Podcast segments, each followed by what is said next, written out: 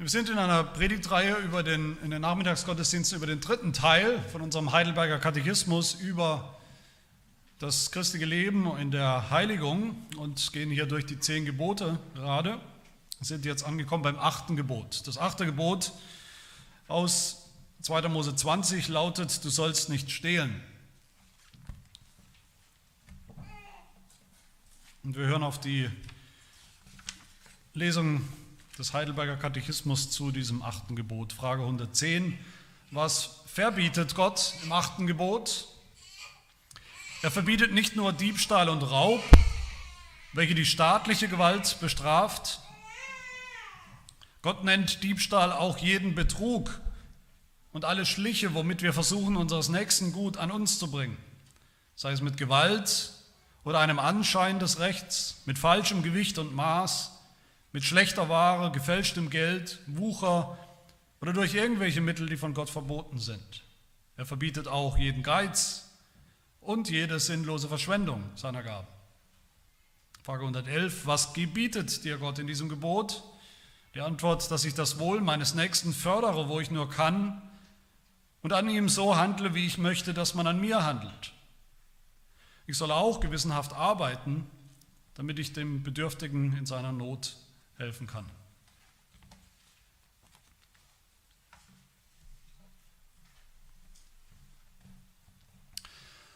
Einer der bekanntesten Diebstähle vielleicht in der Geschichte der Literatur war der, den ausgerechnet einer unserer berühmtesten Kirchenväter begangen hat, der Theologe Augustinus im vierten Jahrhundert. Anscheinend, als er ein kleiner Junge war, war er in einer Art Gang unterwegs, in einer Straßengang und äh, eines Tages, als sie so rumgelungert sind, haben sie einen Birnbaum gesehen, einen Birnbaum, der nicht auf ihrem Grundstück stand, der nicht ihnen gehört hat. Und sie haben nicht nur eine genommen, sondern so viele Birnen geklaut, wie sie alle tragen konnten. Und Augustinus selber hat gesagt, dass er die Birnen nicht geklaut, geklaut hat, weil er hungrig war, weil er zu wenig zu essen hatte, sondern eigentlich haben sie sie danach sogar den Schweinen hingeworfen, die geklauten Birnen. Sie mochten Birnen eigentlich nicht mal mehr besonders. 40 Jahre später, als Augustinus dann ein wichtiger, vielleicht einer der einflussreichsten Theologen war, ein hoher Bischof war, da denkt er nochmal nach über diesen Diebstahl als Kind und schreibt darüber in seinem wichtigsten Buch Bekenntnisse. Und das meint eigentlich Sündenbekenntnisse mehr als Glaubensbekenntnisse. Er schreibt darin über diesen Vorfall, ich zitiere, ich war willens, einen Diebstahl zu begehen, und beging ihn weder durch die Not noch durch den Mangel dazu getrieben, sondern durch den Ekel vor der Gerechtigkeit und die Gier nach Ungerechtigkeit. Denn ich stahl, was ich im Überfluss besaß und weit besser, und nicht der Genuss an der Sache selbst, sondern am Diebstahl und an der Sünde war es, den ich begehrte. Boshaft war ich nur, um boshaft zu sein. Schändlich war es und ich liebte es. Ich liebte das Verderben.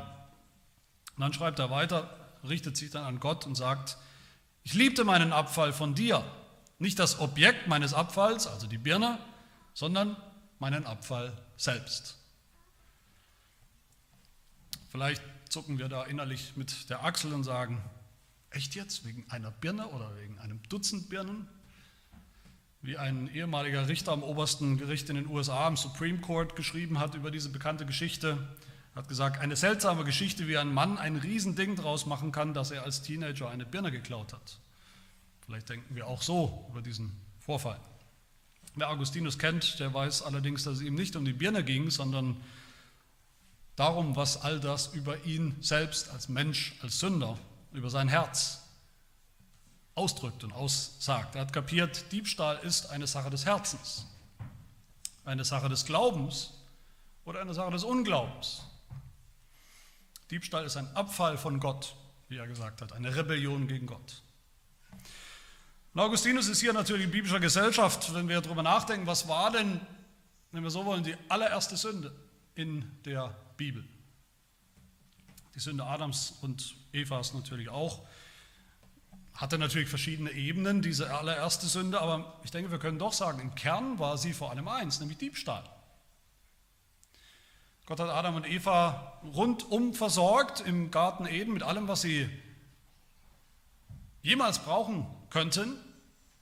Es gab einen Baum im Garten Eden, nur einen Baum, von dem Gott gesagt hat, Adam und Eva dürfen nicht essen. Was ist passiert? Genesis 3, als die Frau sah, dass von dem Baum ausgerechnet gut zu essen wäre und dass eine Lust für die Augen war und ein begehrenswerter Baum, nahm sie, was ihr nicht zustand, nicht gehörte.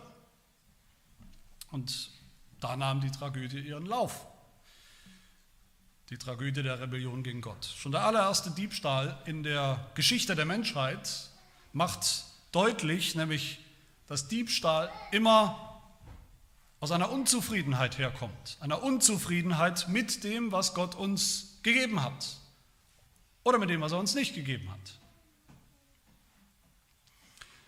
Wenn ich dem anderen was wegnehme, dann tue ich das entweder, weil ich meine, es steht mir zu, ich müsste das eigentlich bekommen, ich habe ein Recht darauf, deshalb nehme ich mir das bitte schön, obwohl Gott es mir nicht gegeben hat in seiner Weisheit, in seiner Vorsehung.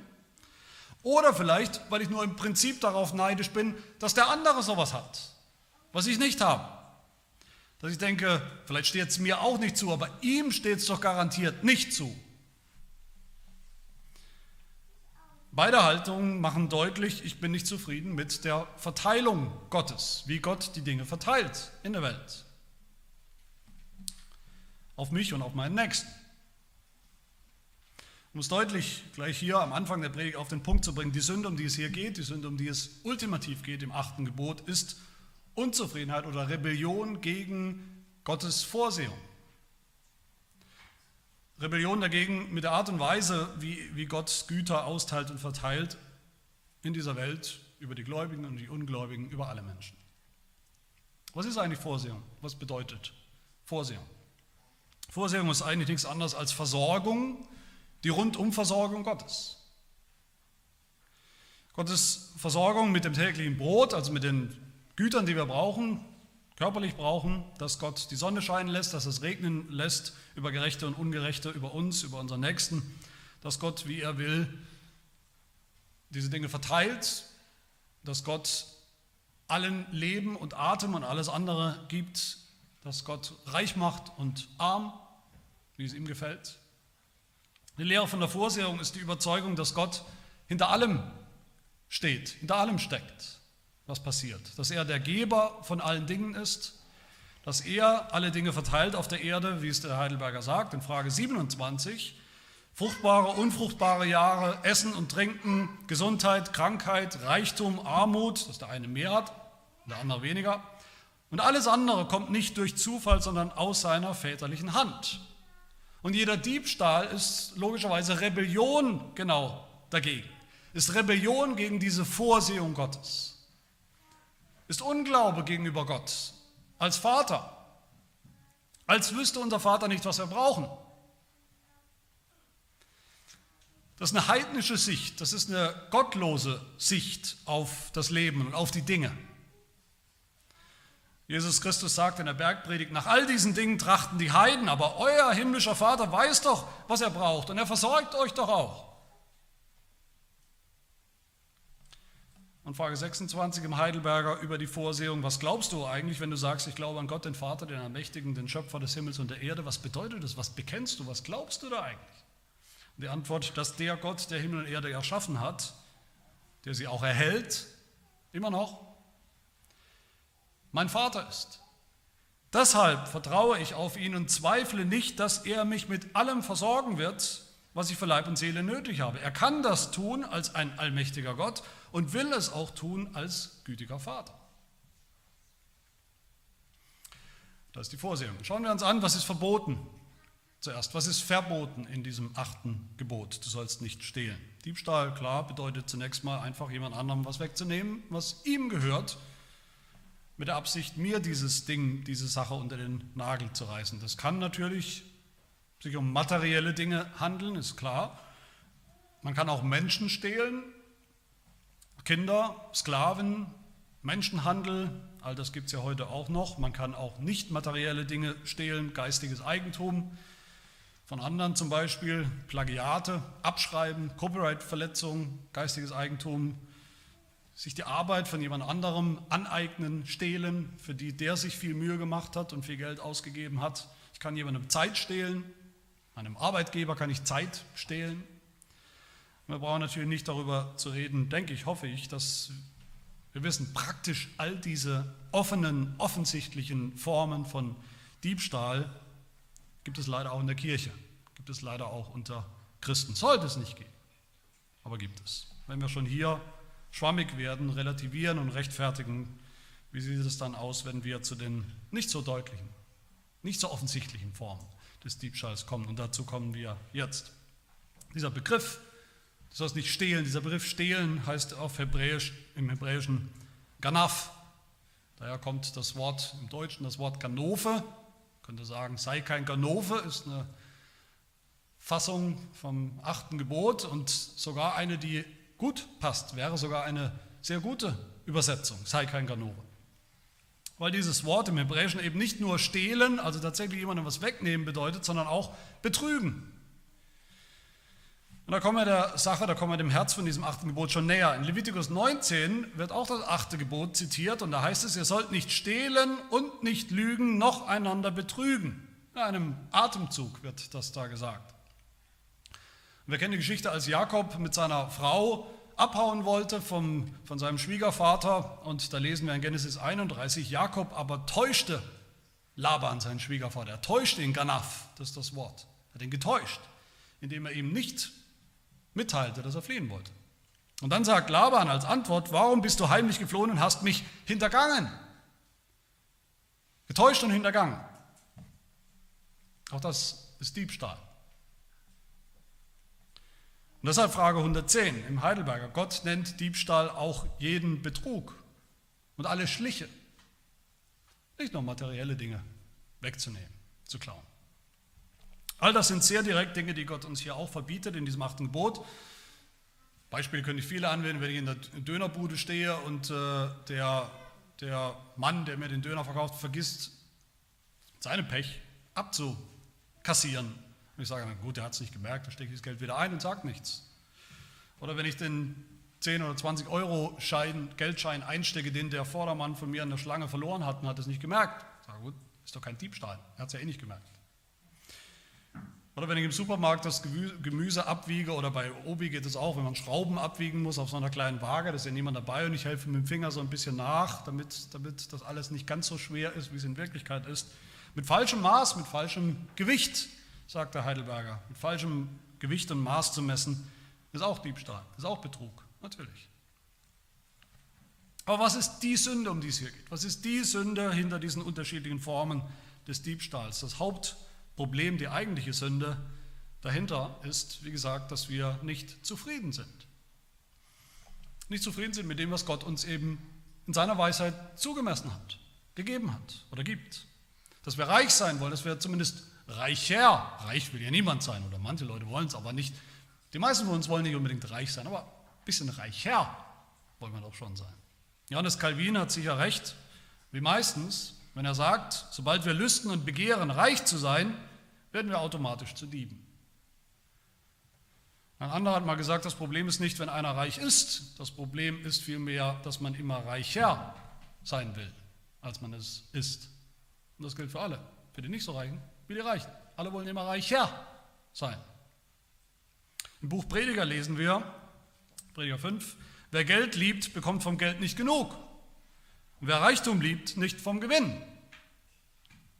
Reichtum Klingt ja so, als wäre man reich. Man hat es, aber es ist nie genug.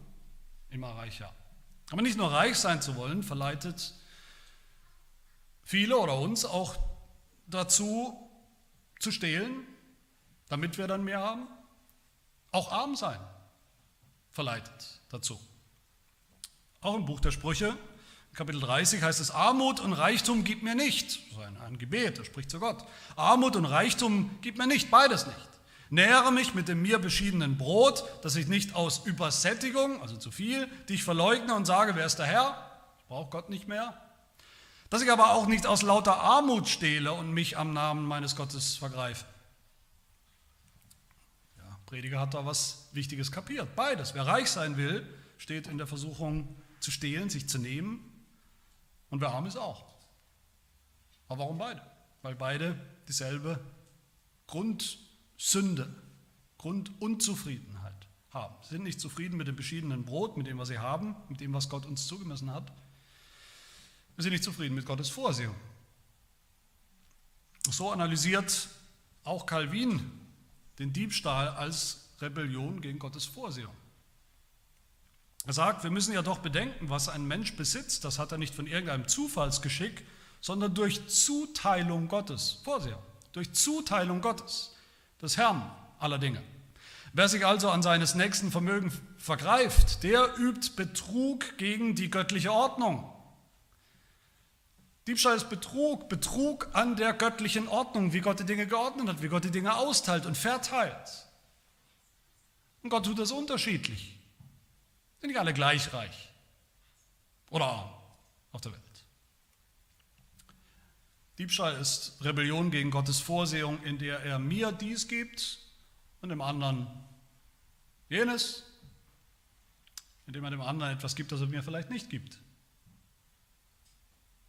Deshalb verbietet Gott auch, wie der Heidelberg sagt, jeden Geiz und jede Verschwendung, jede sinnlose Verschwendung von Gottes Gaben. Auch Geiz und Verschwendung sind Rebellion gegen die Vorsehung. Oder nicht? Haben wir schon mal drüber nachgedacht? Geiz. Was ist Geiz? Dem anderen nichts zu gönnen. Woher kommt Geiz? Geiz kommt daher, was macht mich zum Geizigen? Was macht irgendjemanden zu einem geizigen Menschen? Doch wenn ich glaube, dass es von dem, was ich habe, was ich geben, teilen könnte, möglicherweise nicht noch mehr gibt. Es läuft aus. Es reicht nicht. Ich habe Angst, dass es nicht reicht. Ich habe Angst, dass Gott mich nicht weiter versorgen wird. Deshalb teile ich auch nicht, weil ich brauche es ja.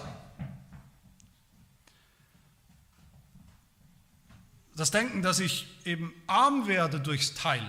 Wenn ich teile, werde ich arm und nicht reich, nicht reicher. Und auch Verschwendung ist genauso. Verschwendung ist im Prinzip, dass ich mit Gottes Vorsehung Spielchen, Glücksspielchen spiele. Dass ich mein Geld zum Fenster rauswerfe und, und, und, mein Geld verprasse und leichtsinnig davon ausgehe, egal wie ich damit umgehe, ich schmeiße mein Geld raus für irgendwelche Sinnlosigkeiten. Gott wird mich immer weiter versorgen. Das wird mir nie ausgehen. Das wird immer so weitergehen. Auch das ist ein Missbrauch, eine Rebellion gegen Gottes Vorsehung. Soweit das Verbot, die Verbote. Vielleicht hat sich der eine oder andere hier schon angesprochen, ertappt gefühlt von diesem Gebot, gemerkt, es geht in diesen Geboten immer bei jedem Einzelnen um mich, um mein Herz. Wir fühlen uns vielleicht ertappt, wenn wir sehen, dass es eben nicht gerade mal nur um materielle Dinge geht, sondern es geht auch um Betrug, es geht um eine Herzenshaltung. Diebstahl ist Unzufriedenheit mit Gottes Vorsehung. Wir haben auch Birnen genommen, wie Augustinus. Genauso wie bei Augustinus geht es nicht um die Birnen bei uns, sondern um unser Herz. Und auch unser Herz, unser aller Herz ist voller Diebstahl und der Bereitschaft zu stehlen. Wie Jesus sagt, aus dem Herzen kommen böse Gedanken, Mord, Ehebruch und so weiter, Diebstahl, falsche Zeugnisse aus unserem Herzen. Auch wir stehlen meistens nicht. Ich glaube, kaum einer von uns, oder umgekehrt, wahrscheinlich fast jeder von uns hat in diesen Formen schon gestohlen, wenn nicht jeder. Aber ich würde sagen, wahrscheinlich keiner von uns hat jemals gestohlen, weil wir das wirklich unbedingt gebraucht haben, sonst wären wir verhungert oder was auch immer. Mundraub kennen wir nicht. Sondern manchmal aus schierer Lust, am Diebstahl aus schierer Lust dem anderen was wegzunehmen. Das kennen übrigens nicht nur kleine Kinder, sowas, das kennen auch anderweitig erwachsene Menschen. Den Neid und dann die Lust, dem anderen was wegzunehmen, was er hat und ich nicht. Auch wenn wir nehmen, was uns nicht zusteht, dann nehmen wir auch von der verbotenen Frucht, weil wir ein Herz haben, das rebellisch ist gegen Gott, unzufrieden ist mit dem, was er uns in seiner Vorsehung zuteilt. Aber so wie die Bibel voll ist, natürlich ist die Bibel voll mit Verdammnis für Diebstahl, für Diebe. Genauso voll oder vielleicht noch voller ist die Bibel mit Hoffnung und ausgerechnet Hoffnung für immer wieder für Diebe.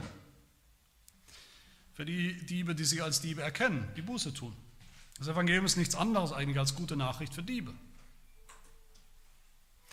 Judas der Verräter hat nicht Buße getan für seinen Diebstahl. Er hat gestohlen, er hat betrogen, er hat Geld genommen, schmutziges Geld, dafür Jesus Christus, den Messias, zu verraten, zu betrügen. Glasklarer Bruch des achten Gebots. Und er hat keine Vergebung gefunden. Er hat keine Buße getan. Aber andere Diebe schon. Jesus ist gekommen für Diebe, für Menschen wie uns. Sünder, deren Herzen, wenn wir ehrlich sind, zu allen möglichen Formen des Diebstahls fähig sind, zur Rebellion, immer wieder gegen Gottes Vorsehung und Zuteilung. Jesus selbst hat nie, nicht ein einziges Mal gestohlen, hat sich nie genommen, was ihm nicht zusteht, war immer zufrieden mit Gottes Vorsehung, auch wenn sie gerade für ihn oft hart war, auf eine harte Bahn geführt hat. Wenn sie für ihn bedeutet hat Entbehrung, arm sein, leiden, den Tod. Jesus hat es nicht wie einen Raub festgehalten, sagt Paulus Philippa 2, dass er der Sohn Gottes war, dem doch alles gehört. Etwas, was er meint, besitzen zu müssen, besitzen zu dürfen. Sondern Jesus hat sich freiwillig unter die Räuber und unter die Diebe zählen lassen. Als die Soldaten kamen zu Jesus, um ihn hinzurichten, um ihn ans Kreuz zu schlagen, was hat Jesus da zu ihnen gesagt? Wie gegen einen Räuber, gegen einen Dieb zieht er aus. Mit Schwertern und Stöcken, um mich gefangen zu nehmen, als wäre ich ein Dieb. Und dann haben sie ihn gekreuzigt, den, der das nicht verdient hat, den Unschuldigen. Und rechts und links von ihm waren noch zwei Kreuze mit Männern, die das verdient haben. Und es das heißt, mit ihm kreuzigten sie zwei Räuber, zwei Diebe. Einen zu seiner Rechten, einer zu seiner Linken. Und meine Lieben, diese zwei Kreuze sind die Kreuze, an die wir gehören. Wir haben gegen Gottes Vorsehung rebelliert, aufbegehrt, immer wieder neu. Wir haben ihm, dem Schöpfer, dem Gott der Vorsehung, dem Erhalter, misstraut. Wir haben unserem Vater im Himmel misstraut. Wir haben ihm so viel geraubt an Ehre, an Vertrauen, an dem, was ihm zusteht, als Gott, als Vater. Wir haben unseren Nächsten auch noch belogen und bestohlen und betrogen, den doch Gott auch geschaffen hat. Aber Jesus Christus ist für uns, für solche Menschen ans Kreuz gegangen, den Tod eines Diebes, eines Kriminellen gestorben für uns. In Johannes 10 heißt es, der Dieb kommt nur, um zu stehlen, zu töten, zu verderben. Ich aber, sagt Jesus, ich aber bin gekommen, damit sie das Leben haben. Und im Überfluss, das Leben im Überfluss. Jesus ist das absolute, radikale Gegenteil zu einem Dieb. Ein Dieb nimmt immer nur, ein Dieb nimmt, was ihm nicht zusteht. Jesus kam, um immer nur zu geben. Sich selbst zu geben, sein eigenes Leben sein Ein und Alles zu geben, damit wir, damit andere das Leben finden. Jesus wurde arm, damit wir reich werden, damit wir das Leben im Überfluss haben. Und wer Jesus kennt, wer an Jesus Christus glaubt, der weiß, Jesus ist der Inbegriff von Gottes Vorsehung. Jesus ist, in Jesus ist alles, was wir jemals brauchen. In Jesus sorgt Gott in seiner Vorsehung für alles, was wir jemals in jeder denklichen Situation brauchen könnten. Wer ihn hat, hat alles, bekommt alles, was er braucht. Römer 8, er, Gott, der sogar seinen eigenen Sohn nicht verschont hat, sondern ihn für uns alle dahingegeben hat in seiner Vorsehung, wie sollte er uns mit ihm nicht auch alles schenken? Und hat Jesus nicht gesagt, seht mal, schaut euch an, die Vögel des Himmels, die säen nicht, die ernten nicht, die tun nichts, die sammeln auch nicht in die Scheunen, und euer himmlischer Vater ernährt sie doch. Seid ihr nicht viel mehr wert als sie? So viel mehr wert, dass der Vater uns seinen Sohn gegeben hat, in seiner Vorsehung, in seiner perfekten, guten Vorsehung. Alles, was wir je brauchen. Wer Jesus hat, der hat gelernt oder darf oder soll lernen, dass wir immer zufrieden sein dürfen, können mit Gottes Vorsehung. Und das macht andere Menschen aus uns Wir sind schon andere Menschen, wenn wir das glauben und deshalb dürfen wir und sollen wir auch anders leben. Das schauen wir uns als letztes an. Das Gebot, wie leben wir jetzt? Als Sünder, als Sünder, denen vergeben wurde. Wie leben wir als sozusagen trockene, rehabilitierte Diebe, ehemalige Diebe? Apostel Paulus macht das ganz praktisch und einfach für uns im Epheserbrief Kapitel 4. Da sagt er, weil ihr den alten Menschen, den alten Dieb abgelegt habt im Glauben an Jesus Christus, den Menschen, der gestohlen hat, der betrogen hat, Gott und den Menschen betrogen hat, bestohlen hat. Und weil ihr den neuen Menschen angezogen habt, der Gott entsprechend geschaffen ist in wahrer Gerechtigkeit und Heiligkeit. Deshalb, Vers 28, wer gestohlen hat, der stehle nicht mehr. Ganz einfach. Aber wir wissen alle, so wie die Sünde, um die es hier geht, nicht nur die Tat war, die Tat, eine Birne zu stehlen oder irgendwas anderes, materielles, sondern die Sünde im Herzen, so ist auch das neue Leben, das wir leben sollen und dürfen, geprägt von einem neuen Herzen. Und muss es sein. Und wie geht das? Ich will schließen mit fünf praktischen Punkten, fünf Gegenmittel gegen Diebstahl in der Praxis natürlich auch, aber auch schon in unserem Herzen. Das erste Gegenmittel gegen Diebstahl im Herzen ist, dass wir dankbar sind. Dass wir dankbar sind von ganzem Herzen, dass wir Dankbarkeit praktizieren, dass wir Dankbarkeit einüben.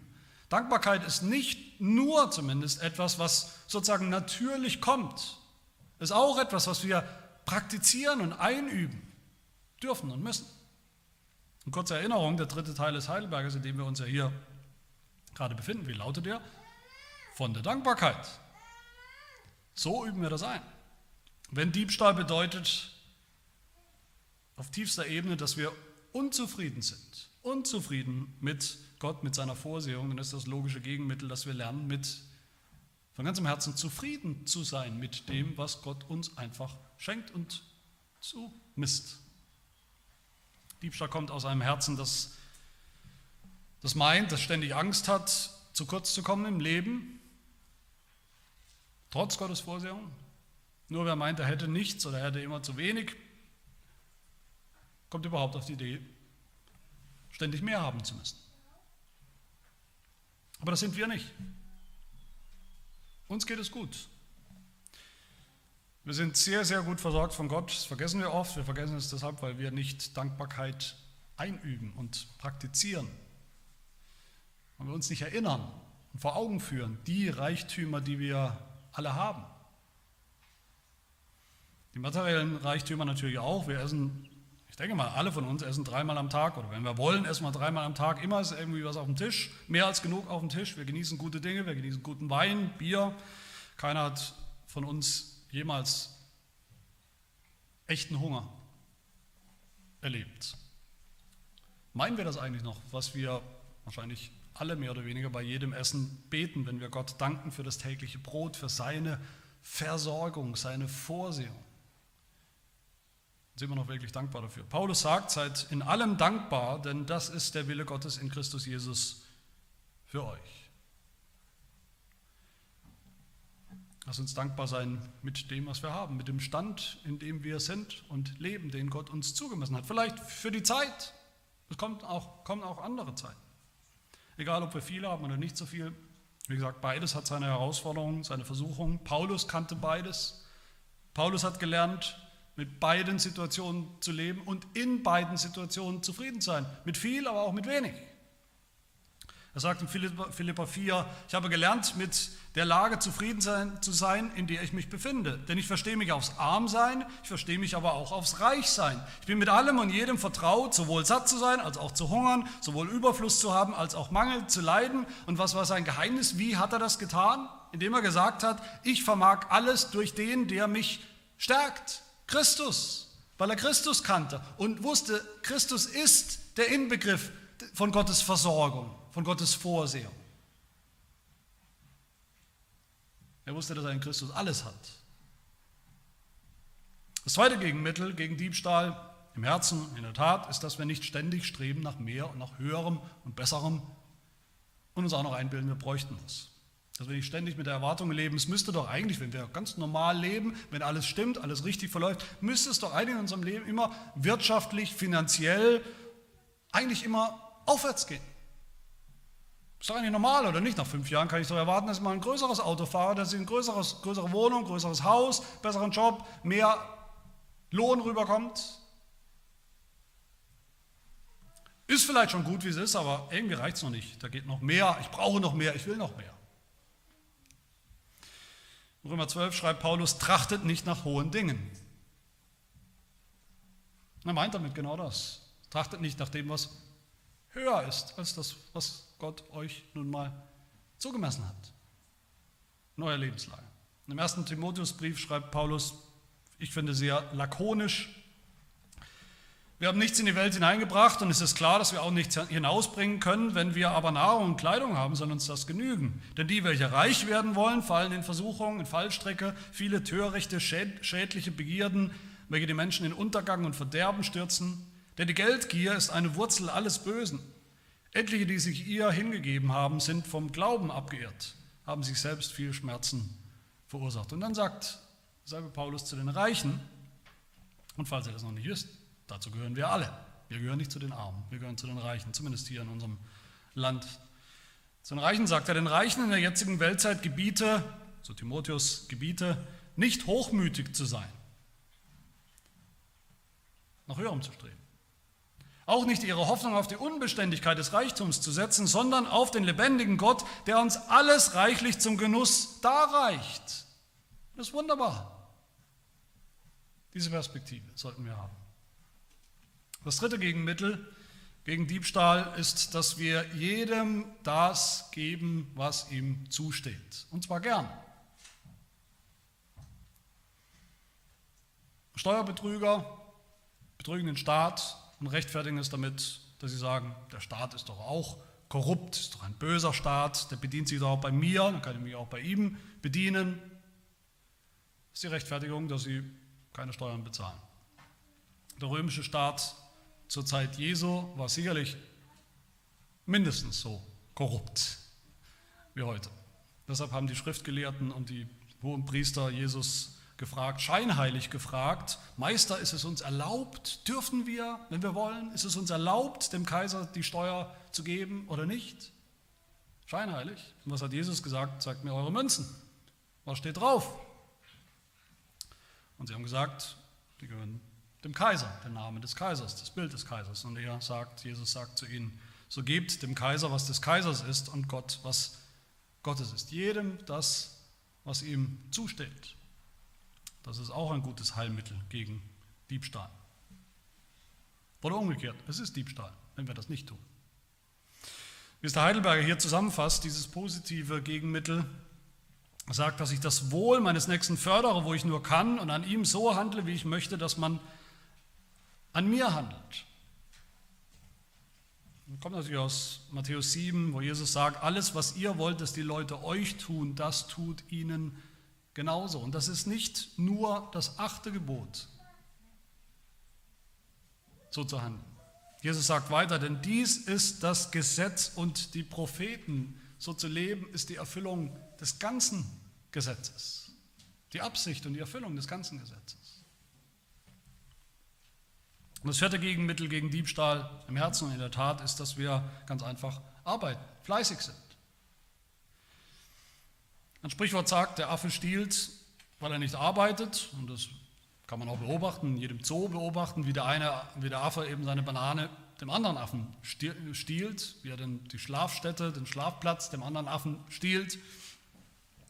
Die meisten von uns sind keine Affen. Wir sind Christen und zu Christen sagt der Apostel Paulus eben etwas anderes. Er sagt über sich selbst, über das Vorbild von sich selbst, das Vorbild der Apostel, 2. Thessalonicher 3, wir, Apostel, haben nicht umsonst bei jemand Brot gegessen, sondern mit Mühe und Anstrengung haben wir Tag und Nacht gearbeitet, um niemandem von euch zur Last zu fallen, um euch an uns ein Vorbild zu geben, damit ihr uns nachahmt. Wenn jemand nicht arbeiten will, so soll er auch nicht essen. Wir hören nämlich, dass etliche von euch unordentlich wandeln und nicht arbeiten, sondern unnütze Dinge treiben. Solchen gebieten wir und ermahnen sie, im Auftrag unseres Herrn Jesus Christus, dass sie mit stiller Arbeit ihr eigenes Brot verdienen. Im Epheserbrief Kapitel 4, der erste Teil haben wir schon gehört, genau in dieselbe Richtung. Wer gestohlen hat, der stehle nicht mehr, sondern bemühe sich vielmehr, mit den Händen etwas Gutes zu erarbeiten, damit er dem Bedürftigen etwas zu geben habe. Arbeiten und dann zufrieden zu sein mit der Arbeit, die wir haben, mit dem Lohn, den wir bekommen, ist auch ein gutes und wichtiges Gegenmittel gegen Diebstahl. Und das fünfte und letzte, großzügig sein, spendabel sein. Früher hat man gesagt, Almosen geben. Wir sollen arbeiten, damit natürlich für uns, für unsere Familien, wir haben, was wir brauchen, sie versorgt ist, dann aber auch, damit wir sogar noch etwas mehr haben, um es abzugeben. Denen, die weniger haben, die bedürftig sind. Frage 111 im Heidelberger, ich soll gewissenhaft, gewissenhaft arbeiten, damit ich dem Bedürftigen in seiner Not helfen kann. Der Kirchenvater Chrysostomus hat mal gesagt, erst unterlasse den Raub, dann spende Almosen. Das ist eigentlich eine gute Zusammenfassung von diesem Gebot. Erst unterlasse den Raub, dann spende Almosen. Nicht nur das eine Negative nicht tun, sondern das Positive tun. Und das ist die richtige Haltung für einen Christen, für uns. Wer lernt, großzügig zu sein mit seinem Geld, dessen Herz verändert sich auch immer mehr. Das macht was mit uns. Der ist dann auch mit ein bisschen weniger zufrieden und ist trotzdem dankbar. Und das ist die beste Medizin gegen diese Sünde des Diebstahls. Wer stiehlt, wer immer nur vom Stamme nimm ist, nehmen, nehmen, nehmen, der macht sich keine Freunde damit. Aber Jesus sagt, Lukas 16, macht euch Freunde mit dem ungerechten Mammon, mit dem Geld. Mit dem Geld, das wir haben, kann man sich, sollen wir uns Freunde machen, indem wir anderen dienen und helfen.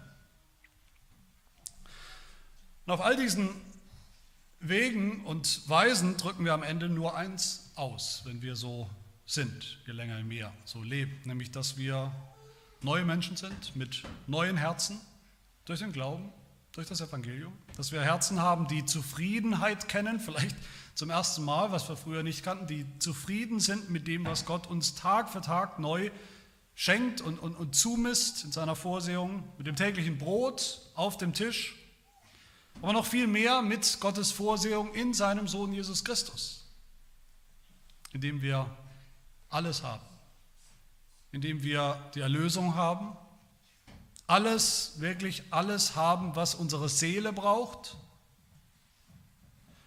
in dem wir die Versorgung unserer irdischen Bedürfnisse haben. Und in dem wir wissen, dass wir eines Tages sogar alles besitzen werden, als Miterben Christi, die mit ihm herrschen werden. Über die neue Welt. Erde. Amen. Lass uns beten. Ja, unser Vater im Himmel, wir danken dir für deine gute Vorsehung, mit der du deine Welt, die Schöpfung, das Universum aufrechterhältst Tag für Tag, die uns Tag für Tag am Leben erhält, gesund erhält, uns reich beschenkt mit allerlei Dingen, die wir allesamt nicht verdient haben. Und weit über das hinaus, was wir absolut nötig brauchen. Und besonders danken wir dir für deine Vorsehung in deinem Sohn Jesus Christus, den du uns gegeben hast als Speise unserer Seele. In ihm haben wir alles, was wir jemals brauchen und noch viel mehr. In ihm sind wir reich, mehr als wir das in diesem Leben jemals begreifen werden. Hilf uns wirklich zufrieden, wirklich dankbar zu sein in jeder Lebenslage. Bewahre uns vor Neid, vor Gier, vor Verschwendung, vor der Lust, reich zu sein und immer reicher, damit wir Menschen werden, die aufrichtig sind, ehrlich sind, fleißig, die nicht nur immer nehmen, sondern die geben, weil sie wissen und begriffen haben, geben ist seliger als nehmen. Weil das eine Haltung ist, die dem Evangelium von unserem Herrn Jesus Christus und seinem Wesen voll und ganz entspricht. Amen.